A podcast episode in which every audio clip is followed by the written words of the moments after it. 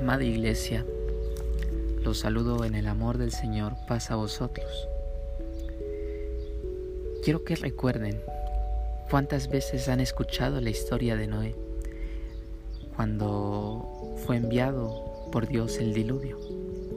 Yo creo que en muchas ocasiones lo hemos hecho, en muchas ocasiones lo hemos leído y podemos, podemos preguntarnos qué enseñanza tiene esta historia para nosotros hoy en día, en que vivimos esta pandemia, en que muchos viven crisis, en que muchos viven angustia, enfermedad, tristeza, desesperación.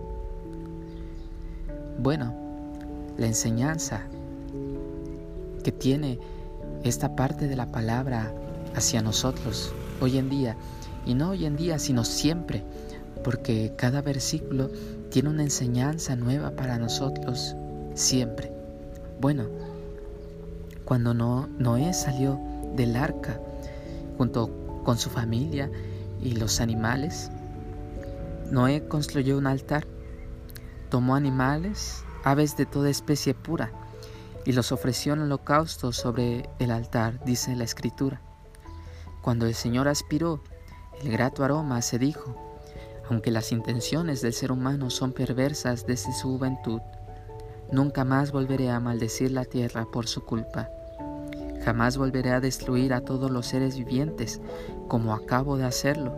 Mientras el mundo exista, no ha de faltar siembra y cosecha, frío y calor, verano e invierno, día y noche. Amén. Y así como Dios lo dijo, así se ha cumplido. Dios sigue manteniéndose fiel a su palabra. Dice la misma escritura que las palabras de Dios permanecen para siempre.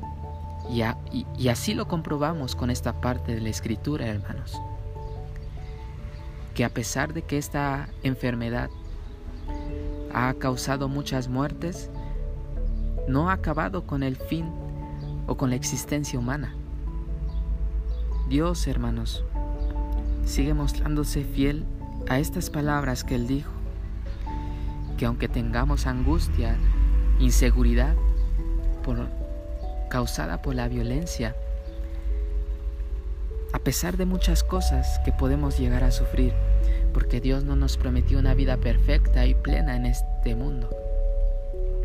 Bueno, pero aún así, nunca nos ha faltado la cosecha, frío o calor, verano e invierno, tampoco nos ha faltado el día ni nos ha faltado la noche. Bendito sea Dios, hermanos, porque en su soberanía Dios sigue teniendo misericordia de nosotros y Él sigue mostrándose fiel. Gracia y paz de parte de Dios y nuestro Señor Jesucristo.